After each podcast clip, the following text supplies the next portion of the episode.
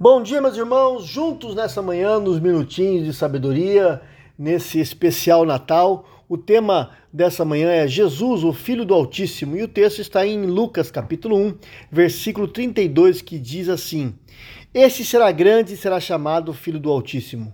Deus, o Senhor, lhe dará o trono de Davi, seu pai. Meus irmãos, o anjo Gabriel acaba de chegar na cidade de Nazaré. Ele vem como mensageiro de Deus para comunicar Maria, noiva de José, que ela seria mãe do Salvador. O anjo não vai ao palácio, mas a uma pobre vila visitar uma jovem pobre de uma família pobre, noiva de um homem pobre. Jesus, sendo rico, meus irmãos, ele se fez pobre. Sendo filho do Altíssimo, esvaziou-se e humilhou-se e vestiu pele humana. Maria então ficou perplexa com a mensagem angelical e perguntou como é que se daria esse acontecimento, pois ela era uma jovem virgem.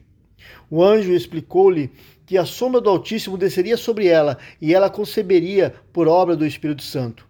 Maria, como serva de Deus, ela se coloca nas mãos de Deus para fazer a vontade de Deus e carregar no seu ventre o bendito fruto. Ó, oh, sublime mistério, o mistério da encarnação, meus irmãos. Aquele que nem os céus dos céus pôde conter, foi concebido no ventre de uma virgem.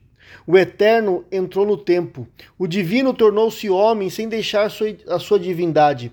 Deus armou seu tabernáculo, tabernáculo entre nós. O Verbo eterno se fez carne. O Filho do Altíssimo nasceu numa estrebaria, cresceu numa carpintaria e morreu numa cruz. Deixou seu túmulo vazio e voltou para a glória, a fim de nos levar para onde ele está. A mensagem de Natal, meus irmãos, fala-nos de que Deus desceu do céu até nós, na pessoa do seu Filho, para nos levar para o céu. Graças a Deus. Oremos.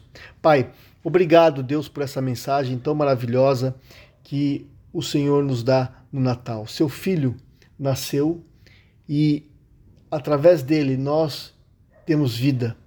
Obrigado, Senhor, porque o Senhor quer nos levar para junto de Ti. E nós te louvamos porque o seu filho vestiu pele humana.